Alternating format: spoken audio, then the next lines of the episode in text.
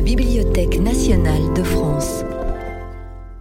Dans le cadre du cycle de rencontres intitulé Le théâtre, une invention de l'Europe, la BNF accueille l'écrivain Laurent Godet et le metteur en scène Gabor Tompa. Bonsoir à toutes et à tous. Euh, merci de nous avoir rejoints euh, via les réseaux pour ce deuxième rendez-vous du, cycle Le théâtre, une invention de l'Europe, euh, conçu et, animé par Georges Banu et moi-même après avoir reçu euh, la dernière fois Thiago Rodriguez et, Georges Lavaudan. Euh, et je vous signale d'ailleurs que vous pouvez euh, retrouver le débat en, replay sur le site de la BNF, sur la page du, cycle. Nous accueillons aujourd'hui avec un grand plaisir et on les remercie beaucoup de, de, nous avoir rejoints Laurent Godet qui est à, ma gauche et à sa gauche Gabor Tompa. Alors merci à tous les deux, mais merci particulièrement à, Gabor Tompa qui, est venu de loin. Euh, là, il vient de Porto pour, nous rejoindre. Euh, et c'est vrai que c'est très agréable de pouvoir se, rencontrer en vrai. Euh, donc aujourd'hui, nous allons aborder différents sujets. On avait intitulé ce débat Quel théâtre imaginer pour l'Europe? L'écriture et la mise en scène.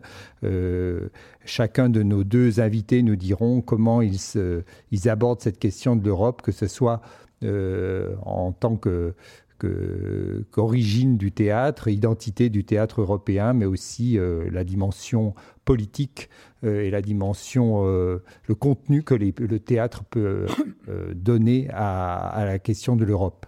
Alors, euh, Georges, je te laisse peut-être euh, la parole pour présenter euh, Gabor Tompa. Oh, voilà, donc, nous sommes amis depuis, depuis longtemps, mais lui, il est depuis quatre ans président de l'Union de théâtre de l'Europe. C'est un organisme très important qui a connu des, des, hauts et des bas. maintenant, il est arrivé sur la ligne de flottaison euh, et il réunit euh, euh, des, théâtres, des théâtres représentatifs de, de, l'Europe et également de, de, Russie. je crois que cette structure, ce réseau de l'Union de théâtres de l'Europe est, est un réseau important et que ça serait bien que le théâtre français le réintègre parce que des metteurs en scène français, des théâtres français, le théâtre de Strasbourg, de l'Odéon, ont participé, ils se sont dissociés de, l'UTE, mais vu la situation actuelle, je crois que c'est important que euh, l'UTE euh, soit une force pour euh, le théâtre de l'Europe. Euh, avant de, parler de l'UTE et de ses 30 ans, parce que euh, cette année, on a fêté les 30 ans de l'UTE dans le cadre d'une manifestation très importante et très remarquable organisée par Gabor Tompa, aussi en tant que directeur du, théâtre hongrois de Cluj. il y a les 30 ans de l'UTE, mais en même temps, on ne peut pas dire qu'on fête, mais on rappelle euh, qu'il y a le, nous traversons, nous, sommes en plein centenaire de euh, grand maître, du grand maître du théâtre de l'Europe, euh, Giorgio Streller, né en 1921, donc il y a ses 100 ans. Streller est à l'origine du premier théâtre de l'Europe, l'Odéon Théâtre de l'Europe, et ensuite c'est lui qui, a eu l'initiative de créer ce, réseau euh, des euh, théâtres de, de l'Europe, de l'Union des théâtres de l'Europe, qui a connu divers présidents, dont euh, Gabor Tompa, qui est le, dernier. en même temps, je dois dire que Gabor Tompa est un metteur en scène très réputé, qui, qui a monté des, des spectacles remarquables dans le au théâtre hongrois de Cluj, mais en même temps euh, euh, en Angleterre, euh, au Portugal, aux États-Unis et but, the last but not least, j'ai été dramaturge. on a pour une mise en scène qui est très importante, je pense, pour moi au moins, de la Cerisée au théâtre slovène de Maribor. voilà, c'est pour être bref, je pense que nous sommes aujourd'hui en présence d'un homme de réseau euh, significatif et emblématique pour, l'Europe, et en même temps d'un artiste qui vient de signer dans ces temps d'épreuve un spectacle qui pour moi a pris un sens euh, euh, tout particulier, c'est euh, l'opéra La flûte enchantée. Voilà. Si tu veux dire deux mots. Bonsoir et merci pour l'invitation. Ça me fait plaisir de revenir à Paris. C'est une bonne occasion de vous revoir, de, revoir Georges et Laurent. On, a, on s'est vu à Cluj il y a 4-5 ans. Euh, parlant de l'UT, de l'Union des théâtres de l'Europe, je pense que c'est une union très importante qui euh, a fêté l'année dernière 30 ans de sa création. Et euh, ce que j'ai promis quand j'ai pris la présidence, c'est qu'on va reprendre le grand festival.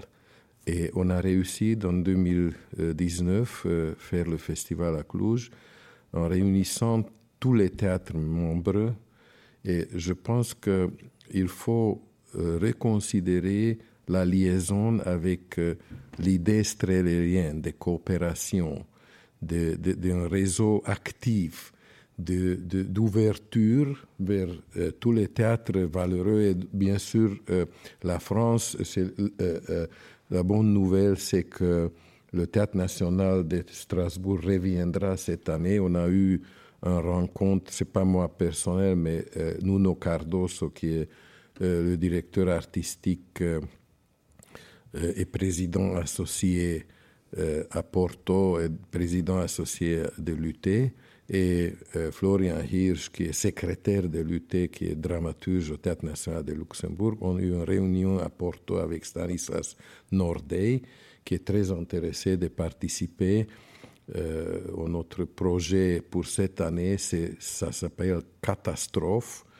Euh, il s'agit euh, d'un projet avec la participation de presque tous les théâtres membres euh, qui vont former des couples théâtrales et à partir des textes, des anciens textes euh, de la dramaturgie euh, grecque, on va faire des adaptations contemporaines qui peuvent réfléchir la situation. Nous sommes dans le cœur d'une pandémie. On, va entrer plus on, aura l'occasion plus tard. On aura l'occasion sans doute d'y revenir.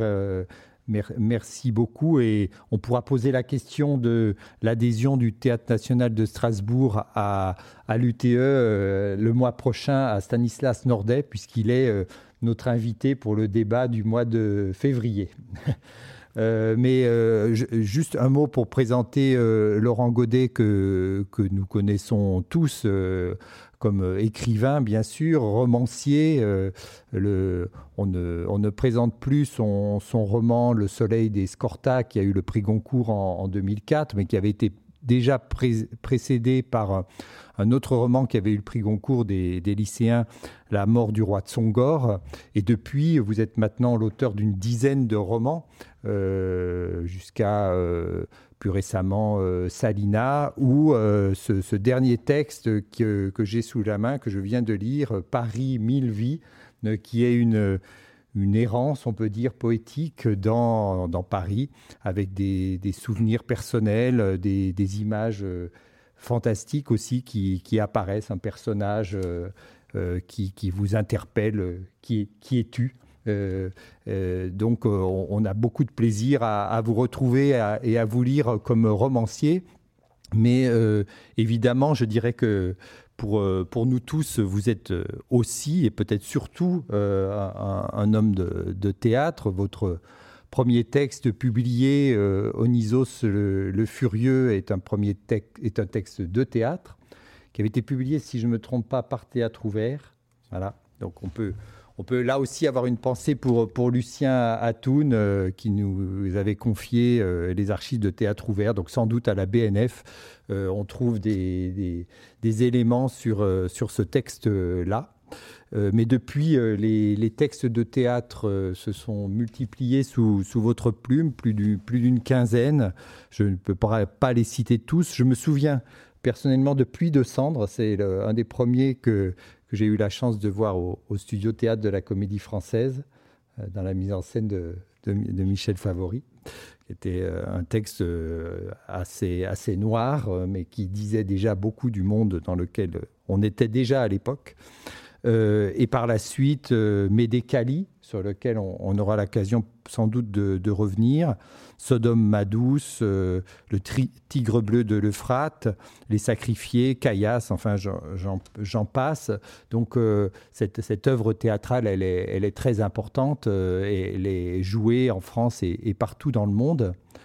J'ajouterais aux, romanciers et aux dramaturges je sais pas comment il faut qualifier ça, le voyageur ou le, reporter, euh, puisque vous avez, euh, dans les dernières années, euh, fait des voyages en Irak, au Bangladesh, à Haïti, dont vous avez fait le, récit illustré de, de, photographies, et qui ont donné naissance à un recueil de poèmes, je crois que le, votre premier recueil publié, de sang et de lumière qui me semble important aussi pour notre débat d'aujourd'hui parce que c'est un regard que vous posez sur le, sur le monde euh, qui nous entoure, euh, un regard très euh, conscient, humaniste, militant.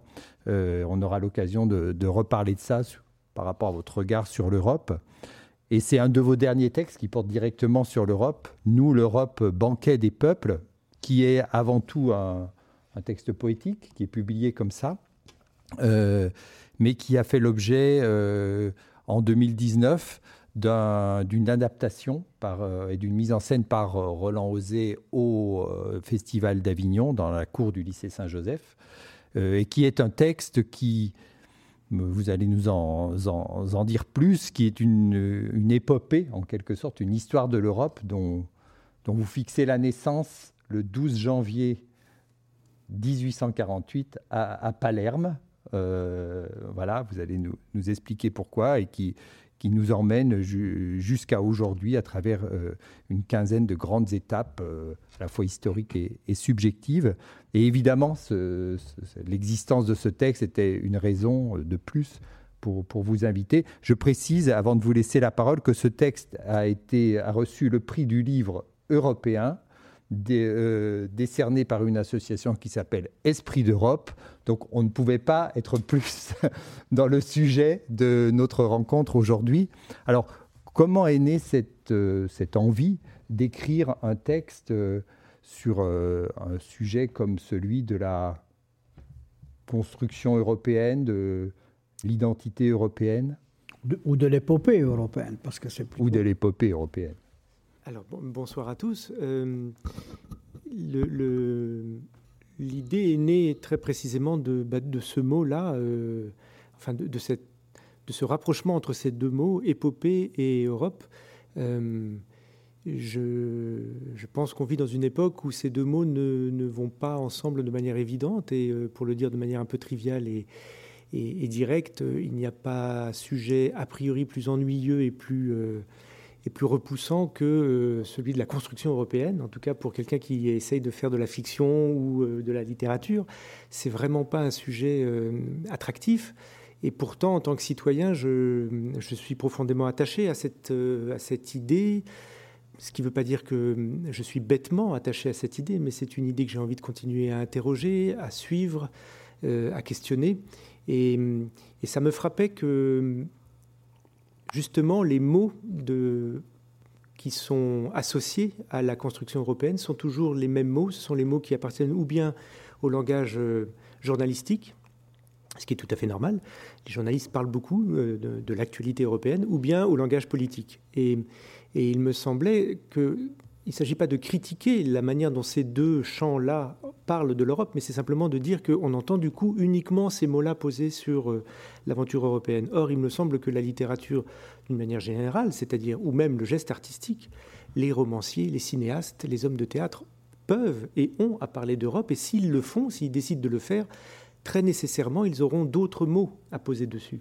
Et c'est là où tout d'un coup, l'idée a commencé à prendre forme, c'est que je me suis dit que plutôt que de tenter d'écrire un essai sur la construction européenne, ce que je serais d'ailleurs bien incapable de faire parce que ça n'est pas ma formation, l'idée de, partir du principe que ce serait une sorte de long poème, peut-être amènerait aussi un champ lexical un peu différent, euh, et notamment un champ lexical qui n'interdirait pas, euh, pourquoi pas, la célébration, le lyrisme, mais aussi, euh, parce que le poème sait très bien faire ça, l'imprécation, la malédiction, c'est-à-dire des, des, effets, si je puis dire, ou des figures qui, là, n'appartiennent absolument pas ni au champ linguistique, ni au champ euh, politique. Enfin, politique, ça se discute, mais... Et ça, ça m'intéressait, c'est-à-dire euh, essayer de, de, plonger dans, cette, dans ce récit-là qu'on connaît, qu'on connaît dans les livres d'histoire ou dans les ou dans les supports d'actualité, mais de le faire à ma manière à moi, en convoquant encore une fois des, des mots qui ne sont pas tout à fait les mêmes. Si, je peux juste, euh, avant qu'on enchaîne, dire une chose en réagissant juste sur le mot que, Gabor a utilisé, il a parlé de catastrophe, et je ne veux pas dévier le, débat, mais juste, je ne peux pas commencer, moi, cette soirée si particulière euh, sans, dire et, partager avec vous cette interrogation sur les conditions dans lesquelles euh, nous sommes, vous êtes chez vous. je crois qu'il n'y a pas de précédent à ce que nous sommes en train de vivre et je parle du théâtre. Je ne crois pas qu'il y ait jamais eu un moment comme ça, dans l'histoire récente en tout cas, où, euh, de manière euh, unilatérale, dans tous les pays européens, les théâtres sont à l'arrêt. Euh, nous sommes tous en pause de manière contrainte. Et hum, c'est à la fois évidemment une énorme souffrance pour tous les acteurs, écrivains, acteurs, comédiens, metteurs en scène, tous les lieux de vie. en même temps, je pense que c'est un, c'est un moment douloureux et qui va nous nécessairement nous, nous, interroger sur notre geste, parce que pendant ce temps, pendant le temps où nous ne faisons rien sur les plateaux, nous réfléchissons au théâtre. Donc je pense qu'il y a une espèce d'interrogation sur le geste théâtral qui probablement est en train de, de se faire chez, chacun d'entre nous. Et interroger notre geste et, probablement aussi interroger notre appétit de théâtre. Et je vais juste finir avec cette idée que, je voudrais partager éventuellement avec vous, si le, débat le permet, c'est que euh, si on prend la, pandémie actuelle du coronavirus comme euh, un symptôme de notre temps, ce qu'il est quand même relativement possible de faire, c'est une maladie qui arrive aujourd'hui dans ce monde-là, ce monde mondialisé, ce monde où tout va très vite. Et c'est une pandémie qui menace, pas uniquement, mais qui menace énormément le théâtre, les restaurants et des tas d'autres activités, mais nous sommes là pour parler du théâtre. Et donc je me demande euh, si on ne peut pas aller plus loin que simplement cette, euh, cette première idée et peut-être même un peu oublier le coronavirus. Qu'est-ce qui, dans le monde d'aujourd'hui, menace le théâtre, notre théâtre? Euh, Et, est-ce que dans le temps de réflexion qui nous est imposé, on ne peut pas aussi réfléchir à cette chose-là? Moi, j'ai le sentiment que, bien au-delà de de la nature de cette pandémie, le monde d'aujourd'hui pose une, double question au théâtre, que je résumerai comme ça. La première, c'est la question de la présence. Et on voit bien que là, c'est une des choses qui fait difficulté, la présence à la fois du public, la présence des uns et des autres sur un plateau partagé. Et puis une autre question qui est celle de la, de qualité du, mot. Quelle qualité euh, réussit à conserver le mot, les mots que nous utilisons. Voilà, c'est une, c'est une piste juste. Peut-être en, lisant le, livre, là, Nous l'Europe, euh, où, on, décline un peu les grands événements qui ont agité l'Europe, je me suis dit au fond que euh, c'est un peu, c'est pas le moment de le dire, mais qu'au fond, ces grands moments qui ont agité l'Europe, qui ont été très souvent tragiques, des déchirements, sont à l'origine des plus grandes œuvres du théâtre, que euh, l'occupation de la Pologne par la Russie a engendré l'apparition des grands poètes romantiques polonais. Euh, que ensuite la, Première Guerre mondiale euh, a engendré en quelque sorte le théâtre de l'absurde qui, qui est le fruit de, de la deuxième. Mais qui est... Donc je pense, pour répondre à cette interrogation, que il faut traverser l'épreuve et euh, attendre ses vraies conséquences. Que euh, aujourd'hui, dans, le feu de, cette angoisse qui est la nôtre, nous sommes asphyxiés pour des raisons diverses. Euh, moi, je dis que le, théâtre nous manque, la, socialité, le contact, euh, mais en même temps, les restaurants nous manquent, pas forcément pour des fêtes, mais pour avoir un contact, un, dialogue. Mais en même temps, je me dis que profitons de cette épreuve pour envisager, pour attendre ce que la nouvelle génération va engendrer, ce que, comment ce théâtre de l'Europe va convertir la souffrance en accomplissement euh, artistique.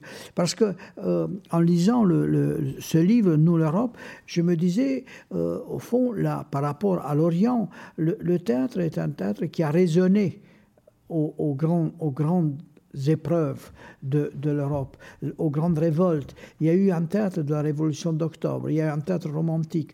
Donc, ce théâtre est un théâtre qui est entré tout le temps en dialogue, pas forcément direct et immédiat, mais retardé avec, euh, avec l'histoire. Euh, comment ne pas rappeler que les meilleures pièces sur la Révolution française sont des pièces qui ont été écrites par les Allemands 30 ans plus tard. Donc, euh, je pense que euh, je ne tiens pas vraiment des discours optimistes, mais euh, je dis, euh, selon la fameuse blague, qu'est-ce qu'il qu faut faire, papa? Tais-toi et nage. je pense qu'il faut que nous nagions en espérant, en espérant que de cette épreuve, ne, que cette épreuve n'enchantera pas le, néant, pas le néant, mais qu'il y aura une une conversion, je ne sais pas laquelle. Beckett a écrit Godot, euh, isolé en, en, Provence, et finalement, c'est la parabole qui nous représente aujourd'hui. Euh, Ionesco a écrit Les chaises sur l'impact aussi d'une épreuve. Donc, oui, on peut lire en attendant Godot, puisque je, je sais que, que, que Gabor Tompa travaille sur En attendant Godot. Peut-être il aura envie de nous en dire un, un, mot, mais dans le même esprit de ce que tu dis, euh, Georges, euh, c'est une pièce qu'on peut lire comme une pièce sur le, la ligne de démarcation. Euh, si on la veut euh, l'inscrire dans l'histoire, certains y ont vu en attendant, on attend le passeur, on attend celui qui va nous faire passer la, ligne de démarcation. Donc effectivement, comme marqué par la Seconde Guerre mondiale. Mais euh, peut-être, euh, Laurent, vous voulez ré réagir à, ce commentaire de, Oui, oui, je, suis tout à fait d'accord avec Georges que probablement ce que nous sommes en train de vivre aujourd'hui, euh, vraiment la pandémie euh, actuelle, euh, les effets de cette chose-là que nous traversons seront à, voir avec un certain décalage dans le temps, c'est évident. Mais je, me suis mal exprimé. Je, pense que je ne voulais pas parler strictement du coronavirus. Je pense que, le, je pense que cette pandémie vient accélérer et symptomatiser des choses qui, de toute manière, mettaient en question le théâtre euh, avant. Euh, quand je parlais de la question de la présence et de la question de la qualité du mot, je pense que ce sont des comment dire, des questionnements qui se posent au théâtre et qui se seraient posés même sans cette pandémie. Je vais essayer juste de, préciser, quand, je parle de la question de la présence, on a vu apparaître depuis maintenant une quinzaine d'années, peut-être même une vingtaine d'années, la, vidéo sur les plateaux. Euh, c'est un premier mouvement.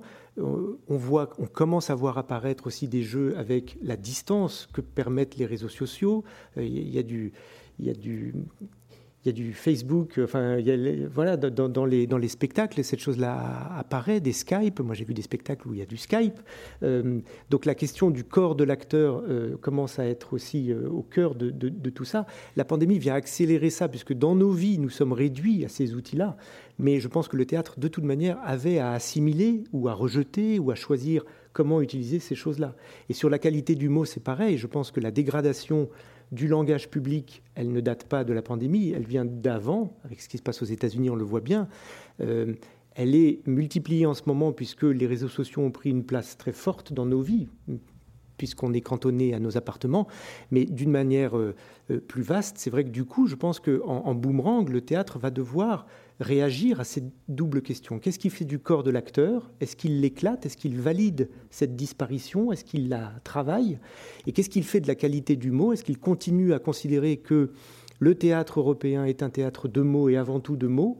Ou est-ce qu'il excentre le, langage? Je pense que c'est des questions vivantes et, qui sont belles en plus, hein, et à laquelles il y a mille manières de répondre. Je n'ai pas de dogme par rapport à tout ça, mais je pense que, étrangement, ce temps d'arrêt est un temps d'accélérateur de ces, de, ces questions. Et peut-être je me trompe, mais j'imagine que quand nous retournerons à nos plateaux, nous retournerons aussi avec ces questions-là de manière très forte. Peut-être Gabor euh, tombe pas si. Oui, euh, j'ai réfléchi que en fait, euh, euh, on vit dans un monde extrêmement divisé. Et je pense que cette pandémie a poussé encore plus cette division, même sur le sujet de, d'infection, de, virus, de, de, vaccins, tout ça. Et je pense que le théâtre au bout du tunnel doit être un théâtre qui va essayer de remettre euh, le dialogue. Je pense que c'est le dialogue qui nous manque. Il y a des réactions extrêmes, il y a la manipulation politique. Euh, je pense que c'est euh, plus fort que jamais dans les, toutes les formes des médias. et il n'y a pas de, de, vrais débats. Et que le théâtre doit bien sûr réfléchir et s'interroger toujours à qu'est-ce que se passe maintenant et comment on réagit euh, aux événements euh, présents. Mais je pense que maintenant, le monde divisé en euh, ennemis politiques et amis politiques doit revenir à parce que sinon ça sera vraiment le catastrophe. en attendant Godot, pour moi maintenant, c'est une vraie occasion de voir si euh, le désespoir comme forme suprême de l'espoir peut encore fonctionner. Donc je pense que, euh, parce que euh, je suis tout à fait d'accord que le théâtre pourrait redonner le poids de mots qui ont a été perdus pendant plusieurs siècles, mais aussi parce qu'il n'y a pas trop de bonnes pièces de théâtre contemporaines, plusieurs metteurs en scène euh, euh, reviennent à euh, reconsidérer, réinterpréter les textes classiques. Parce que maintenant, Beckett, peut-être, il est le dernier écrivain de théâtre qui écrit son pièce euh, euh, de, de, sauver l'humanité. Il y a une chose qui, qui, est frappante à propos de ce, de ce retour, euh, le fait que vous avez tous les deux travaillé sur un mythe le mythe qui se trouve à l'origine de, ce théâtre invention de l'Europe, qui est Médée. Euh, euh, Laurent a, a, écrit Médée Cali, tu as monté euh, Médée dans le cercle. ton spectacle était un spectacle monté en pleine guerre de, des Balkans, de, de l'ancienne Serbie, de Milosevic. donc, Médée est devenu, euh, pour nous tous, une, figure, dans ces deux spectacles et dans d'autres Médée, une figure d'une Europe conflictuelle, d'une Europe où euh, les gens de l'extérieur essaient d'intégrer un territoire euh, et ils n'y arrivent pas. comment vous vous situez par rapport à l'histoire en traitant Médée? Écoute, il, y a, y a beaucoup, il y a 20 ans. Brièvement, pas beaucoup, brièvement. oui. Euh, écoute, si, oui, euh, le sujet d'étranger, d'être étranger dans le monde, euh, c'est un sujet qui, qui, reste très, très actuel. L'impossibilité de, de, de s'intégrer dans une société est toujours euh, euh, là. Et je pense que c'est pas seulement m'aider qui est l'étranger dans ce monde, c'est c'est nous tous qui pourrons être étrangers dans nos, propres pays dans notre propre famille, dans nos propres corps même. M'aider en Serbie, c'était un spectacle qui a renoncé aux mots, parce que pendant la répétition, on a découvert que la souffrance de moment est si forte que les mots ne sont pas capables d'exprimer ça.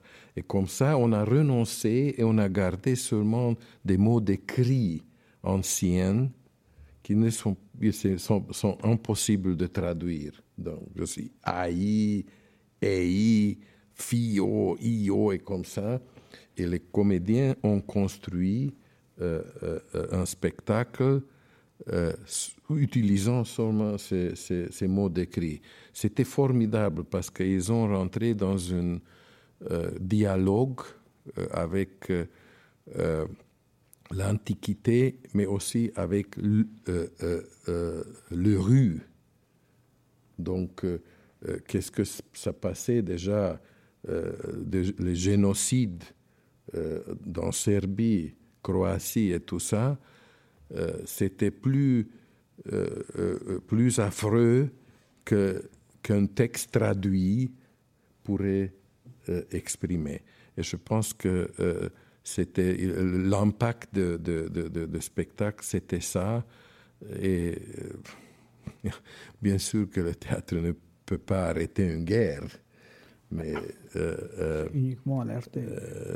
je pense que euh, les spectateurs ont, reconnu ou ont senti, on, a, euh, euh, été témoin d'une solidarité formidable. Et je pense que le théâtre doit générer cette solidarité il faut que le théâtre continue à générer cette solidarité et, comme, ça, cette division euh, euh, peut-être euh, sans précédent dans l'histoire pourrait être un peu soulagé.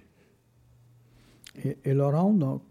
sur Médée, alors moi j'étais parti effectivement la question dans le mythe de Médée, la question de l'étrangère, d'abord me touche beaucoup et, ma manière à moi de poser les yeux sur Médée, c'est mettre cette question en avant là.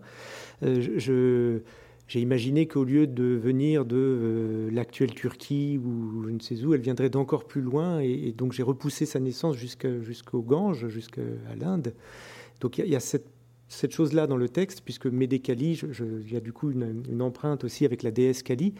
Euh, et puis il y a autre chose, c'était aussi une façon de me mettre dans une, je n'ose pas dire dans une filiation, mais enfin si, on écrit aussi par rapport à des choses qu'on a vues ou lues et qui vous ont touché, bouleversé, questionné.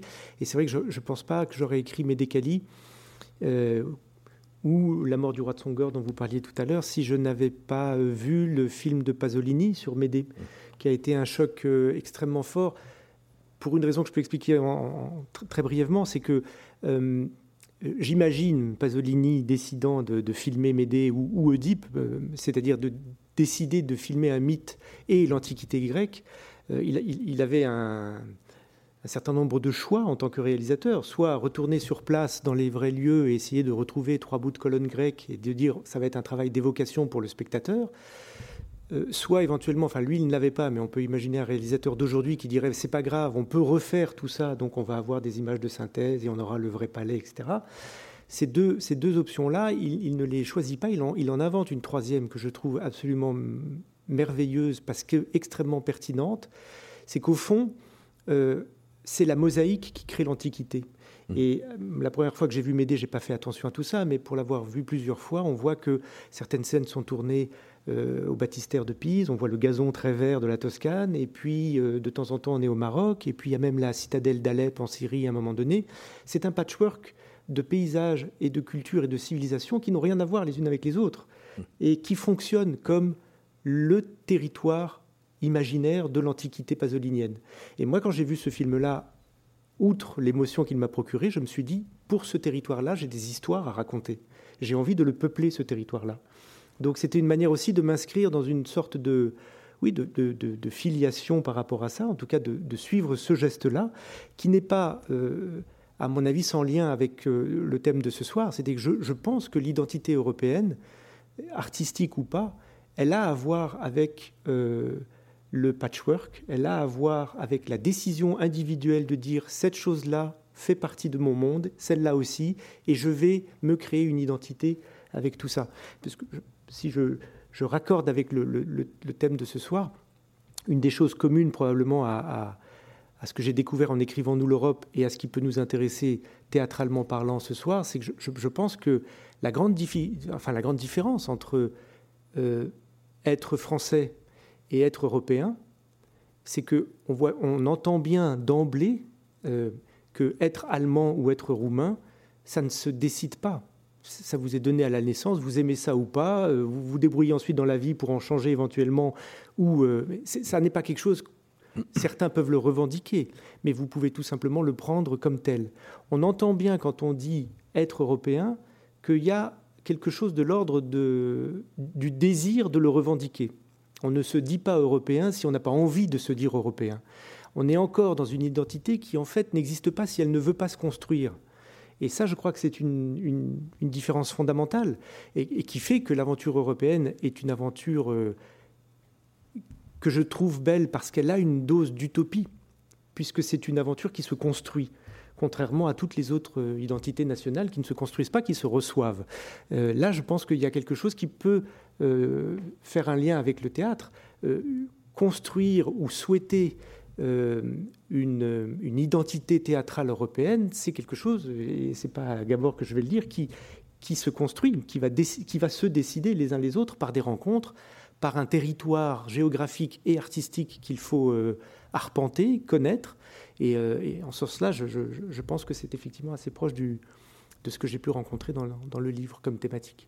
Et en même temps, enfin, vous, corrigez-moi si je me trompe, vous avez choisi plutôt la forme poétique que la forme euh, dramatique, enfin la forme théâtrale euh, dans l'écriture de ce texte. Est-ce que vous sentiez d'emblée qu'elle portait euh, en elle un potentiel scénique ou est-ce que c'est venu après dans le, dialogue que vous avez eu avec, avec Roland Osé pour préparer le spectacle? C'est venu, j'allais dire, juste après. C'est-à-dire que le désir était. moi, ça faisait longtemps que je pensais à cette question dont j'ai parlé au tout début comment parler d'Europe en fait, quand je dis Europe, c'est construction européenne, hein, parce que le livre, vous l'avez dit tout à mm. l'heure, commence vraiment euh, au 19e. Je ne remonte pas jusqu'à l'Antiquité grecque. Comment parler de la construction européenne sans être chiant, pour le dire euh, bêtement, et, surtout en amenant le sujet dans mon territoire qui m'intéresse. Et c'est vrai que j'avais envie que ce soit un long poème en prose, enfin, c'est des vers libres.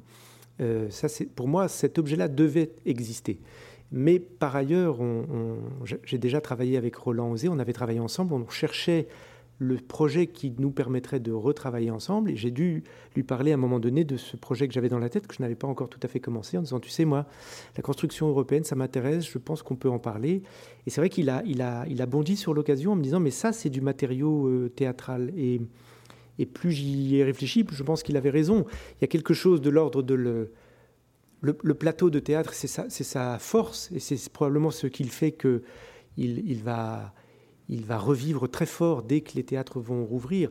Il y a une, il y a une, une essence politique au plateau qui, moi, me semble évidente et qui tient probablement à l'adresse. Le fait que quelqu'un s'adresse à un public en présence, euh, fait que tous les sujets politiques au sens le plus large du terme, hein, je ne suis pas en train de parler d'un militantisme borné, mais du politique au sens de la, la vie de la cité, la vie de l'actualité, les problématiques d'aujourd'hui, ont, je trouve, une caisse de résonance absolument formidable quand ils sont portés par un corps devant d'autres corps. Et donc, en fait, pour répondre à votre question, j'ai travaillé pendant l'année de rédaction de Nous l'Europe sur deux euh, manuscrits en même temps. Euh, le manuscrit du poème qui était destiné à l'édition, si je puis mhm. dire, et euh, ce manuscrit, au fur et à mesure qu'il avançait, je le faisais lire à Roland, et ça devenait aussi une version théâtrale qui n'était pas tout à fait la version euh, qui est éditée aujourd'hui. Mais par rapport à, cette question, euh, je voulais poser la, et faire une remarque sur, l'UTE, euh, parce que l'UTE comme, comme réseau nous confronte avec ce dont parlait euh, Laurent, c'est qu'il y a un dénominateur commun. Et ce dénominateur, en tant qu'artiste ou en tant que spectateur, on le perçoit. Mais en même temps, ce n'est pas un dénominateur qui uniformise. Il y a une variété nationale et qu'on est séduit par le plaisir de voir un spectacle qui est également européen et euh, portugais, et est également euh, européen euh, et italien. Donc, je, cette ambiguïté entre la construction européenne et la persistance nationale me semble très, être très flagrante, très flagrante par, ces, par ces temps qui courent, et surtout dans les grands festivals qui ont été organisés par, par l'UTE, dont Elie Malka, qui était si présente euh, anonymement, a été l'artisan, nous confronter à cela, voir l'Europe euh, sur plusieurs scènes dans sa diversité et dans son unité.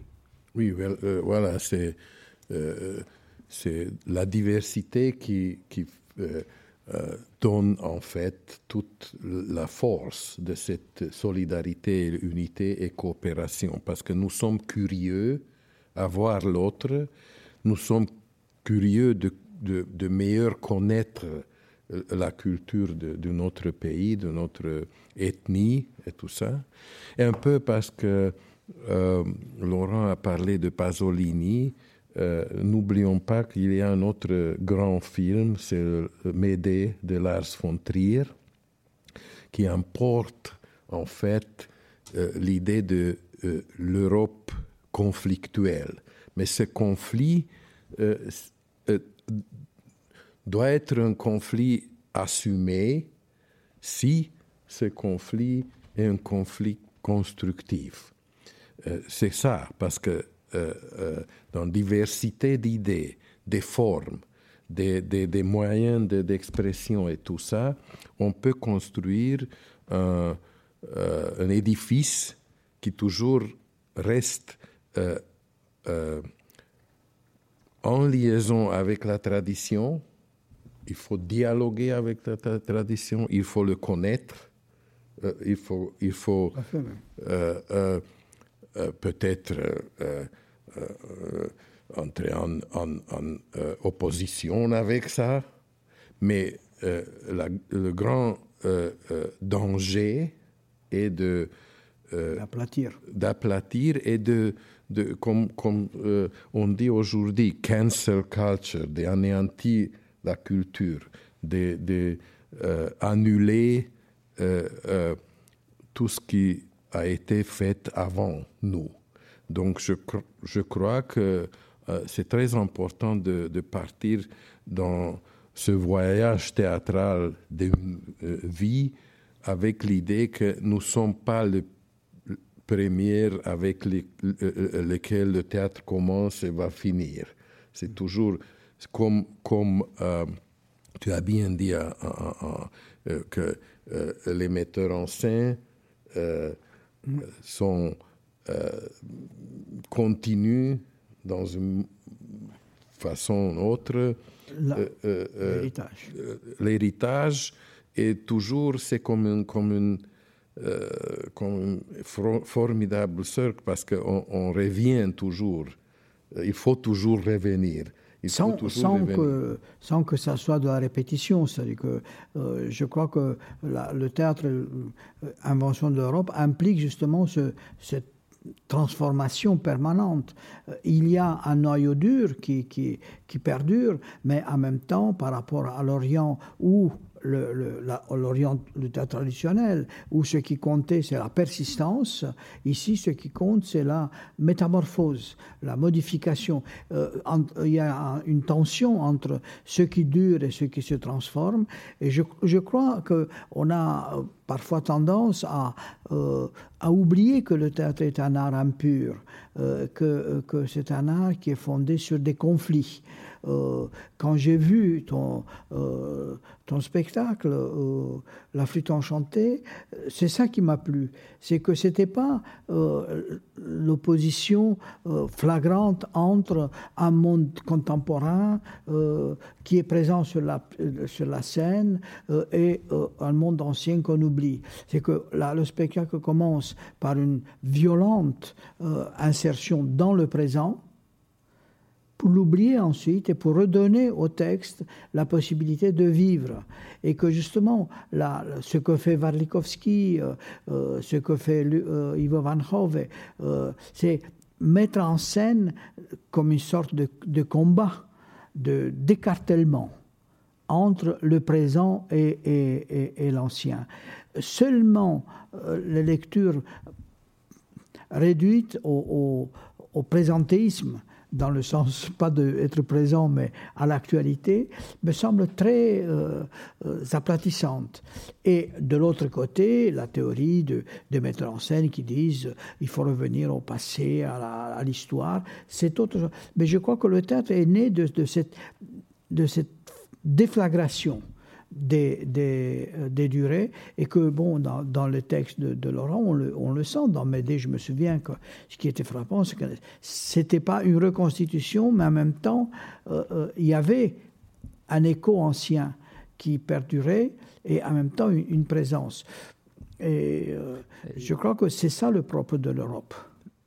Laurent, enfin moi, je, ce, que, ce que ça me fait penser justement donc au, spectacle Nous l'Europe, où là il y a un vrai surgissement de la de l'actualité, enfin de la présence euh, euh, concrète des acteurs de, de, notre vie politique, puisque euh, Roland Osé peut-être vous avez choisi de mettre sur le d'inviter sur le plateau des personnalités politiques, François Hollande, moi j'étais le soir où il y avait Suzanne Georges.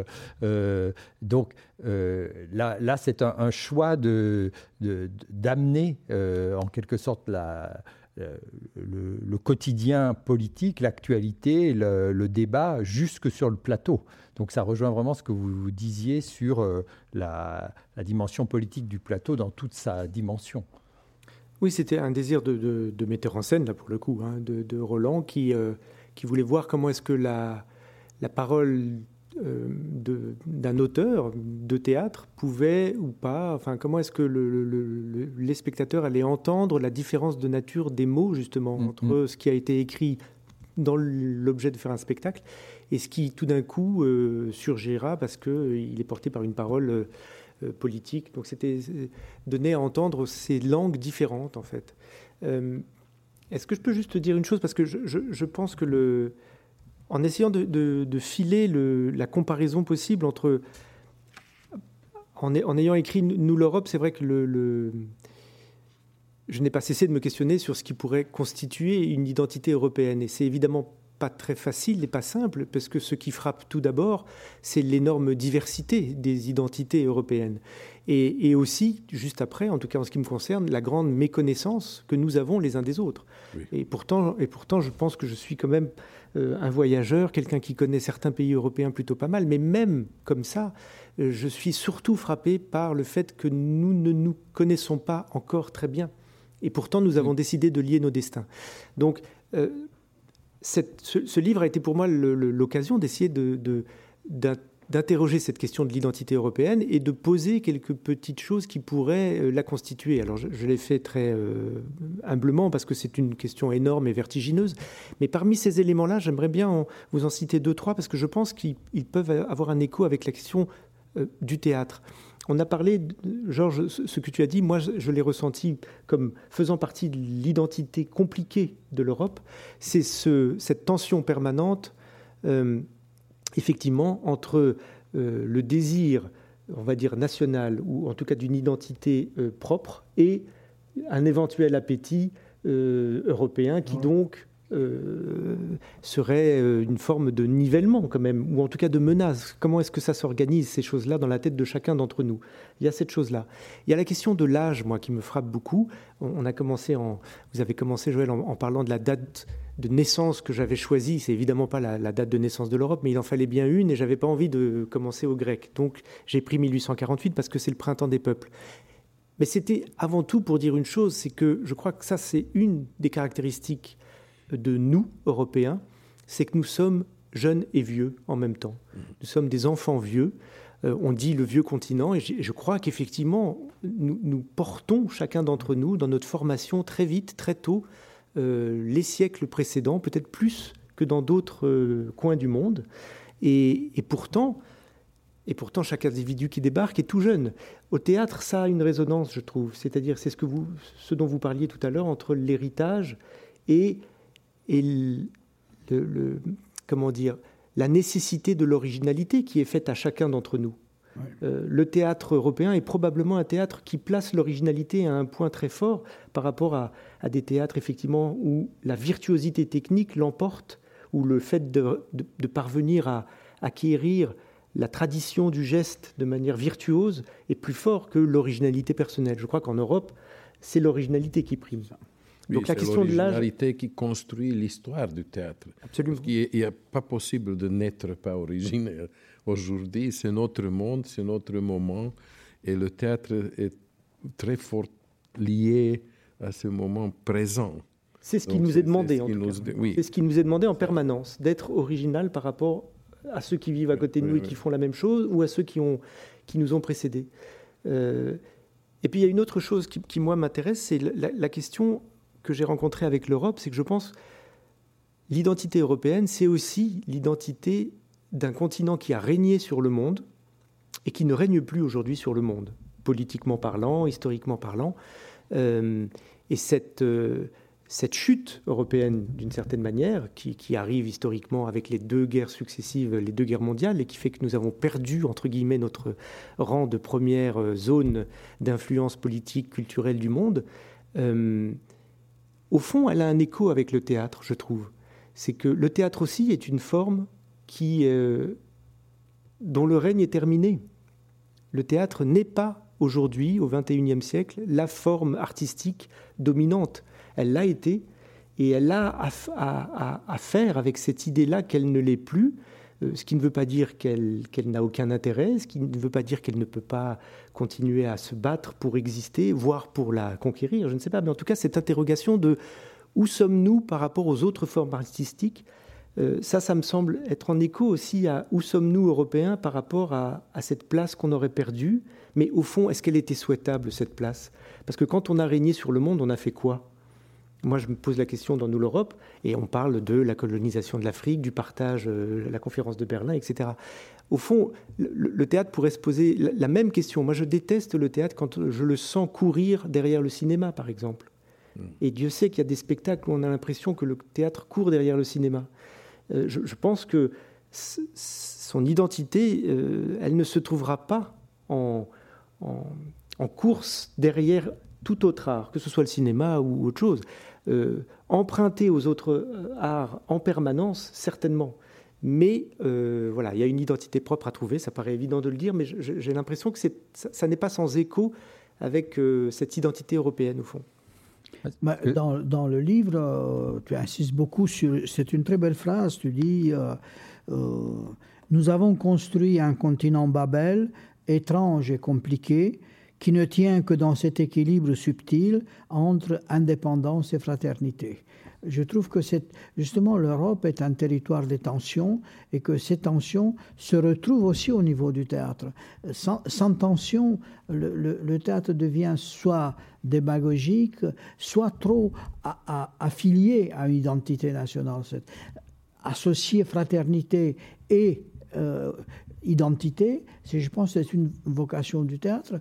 Mais euh, moi, j'ai écrit un livre il y a longtemps, euh, mais je trouve que c'était juste. Il avait le titre, le titre au moins était juste. Notre théâtre l'a cerisé.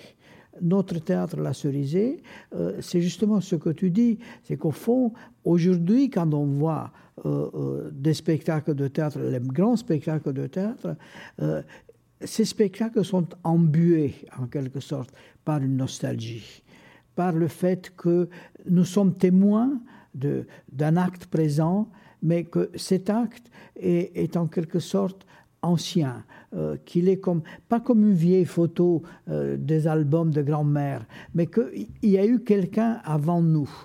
et que cette, cette nostalgie est typiquement européenne dans le sens où on ne revient pas aux mêmes, aux, mêmes maîtres qui ont refait le langage du no, etc. Mais on revient à une sorte d'énergie de, l'Europe qui a habité le théâtre qu'on n'a plus maintenant, mais le spectacle, le spectacle lui-même euh, engendre, engendre ce sentiment de plénitude et en même temps de mélancolie. Et, moi, j'ajouterais, je suis tout à fait d'accord avec toi, et, ce livre dont tu parles est, merveilleux, Georges, permets-moi de te le dire. Mais euh, c'est vrai, le, ton livre sur la cerisette dit énormément de choses sur le, sur le théâtre, mais euh, moi, je rajouterais l'inquiétude, parce que je pense que c'est une chose aussi qui peut faire un lien entre le théâtre et l'Europe. Nous sommes un continent de l'inquiétude, je crois, parce que ici, plus qu'ailleurs, ou en tout cas dans des dimensions euh, inimaginables, nous avons vu ce que l'homme peut faire à l'homme de pire. Et ça fait partie de notre héritage. Donc le, tourment de cette chose-là, et je parle de la Shoah évidemment, mais même on pourrait déjà commencer, si c'est pas comparable, mais avec l'énorme suicide collectif que représente la Première Guerre mondiale en fait. Euh, je pense que cette inquiétude européenne, elle, elle, est là, et on pourrait faire une sorte de euh, d'histoire aussi de l'inquiétude européenne au théâtre, parce qu'au fond, elle naît bien avant. Je pense que, là, je, le fais de manière grossière, mais euh, Hamlet est un personnage européen parce qu'il l'apporte. Le doute. Le doute, bien sûr. la difficulté du geste. Et puis, euh, j'ai envie de, citer un autre auteur, parce que je pense qu'il marque quand même une révolution profondément européenne et énorme. C'est que ce doute ou cette inquiétude descend des, grands princes couronnés jusqu'au petit homme moderne, le petit homme qu'est euh, ou le petit homme de Brecht. C'est-à-dire que je, crois que euh, Brecht saisit aussi, bien sûr, parce qu'il vivait à ce moment-là, cette inquiétude et la, porte. Nous sommes aussi le continent qui a inventé le petit homme. Euh, et, nos spectacles s'en nourrissent. Que, quelles histoires racontons-nous euh, pour ce, pour ce petit homme. Et il y en a des, des tas de passionnantes à raconter. Mais euh, ah, je pense que le théâtre européen euh, est balancé toujours entre le paradis perdu et l'opposition face à l'ordre existant. Et ça lui assure ce dynamisme euh, qui, qui, comme sujet, est toujours comme, entre la cerisée et peut-être Wojciech. C'est une autre chose. Non? C'est, ben, Wojciech, ce que tu dis, c'est vrai que c'est un personnage européen qui est l'autre pôle par rapport à, Hamlet. C'est qu'il euh, il y a ce frisson ce frisson qui traverse, qui traverse l'identité euh, européenne, euh, qui est fondée justement sur une des vertus, est une, grande vertu, une vertu cardinale, c'est l'incertitude, le doute plus que les certitudes. L'homme différent. Wojciech.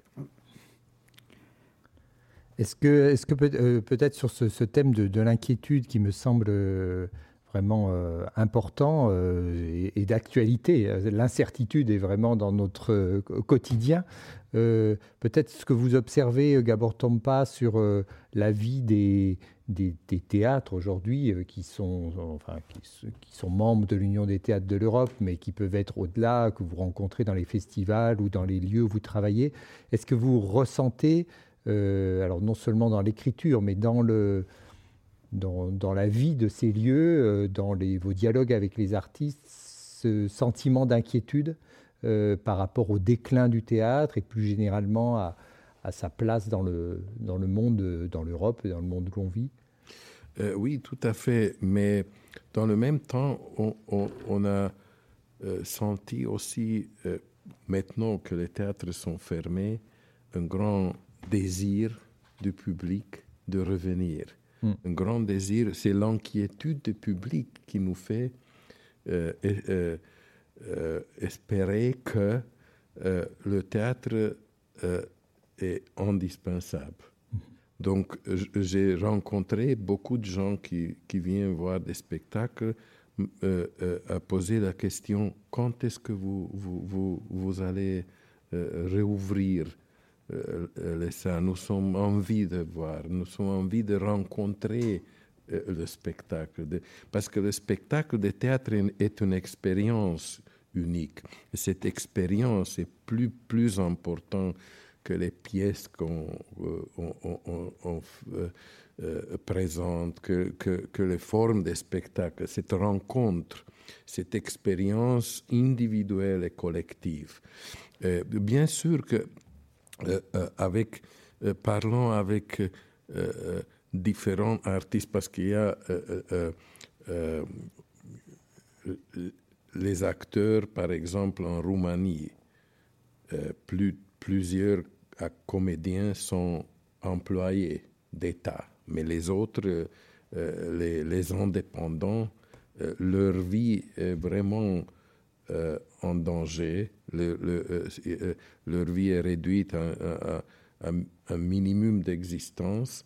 Et, ces, ces, zones de théâtre indépendance est une zone très importante, en dialogue avec les théâtres bien établis, avec l'établissement. Mm-hmm. L'établissement qui se peut nourrir toujours mm-hmm. de, ces,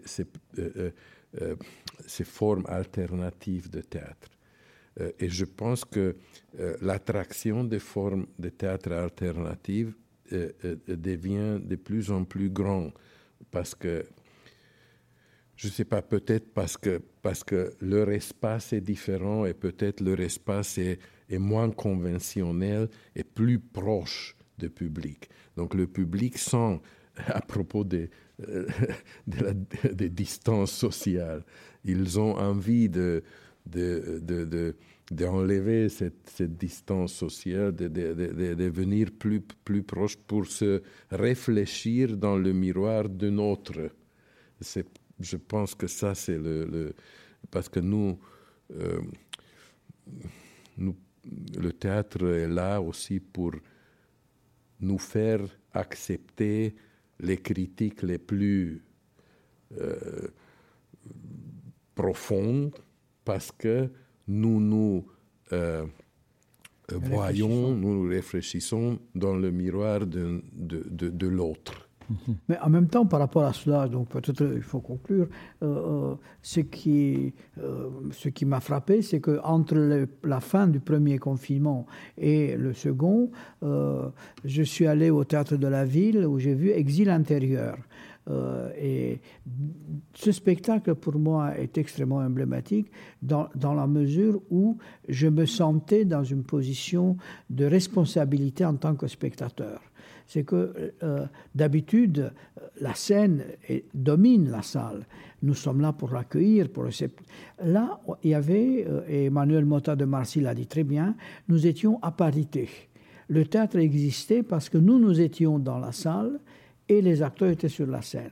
Et c'est, euh, même maintenant, je me souviens ce sentiment que ma présence était justifiée, légitimée, au-delà du plaisir de voir un spectacle, au-delà du plaisir d'être à côté des gens. C'était euh, un effort commun, bipolaire, disons, partagé pour que le théâtre, comme petite manifestation, comme minorité effervescente, existe malgré, malgré l'épreuve. Et d'ailleurs, ça a été très passager et ensuite les théâtres ont été fermés.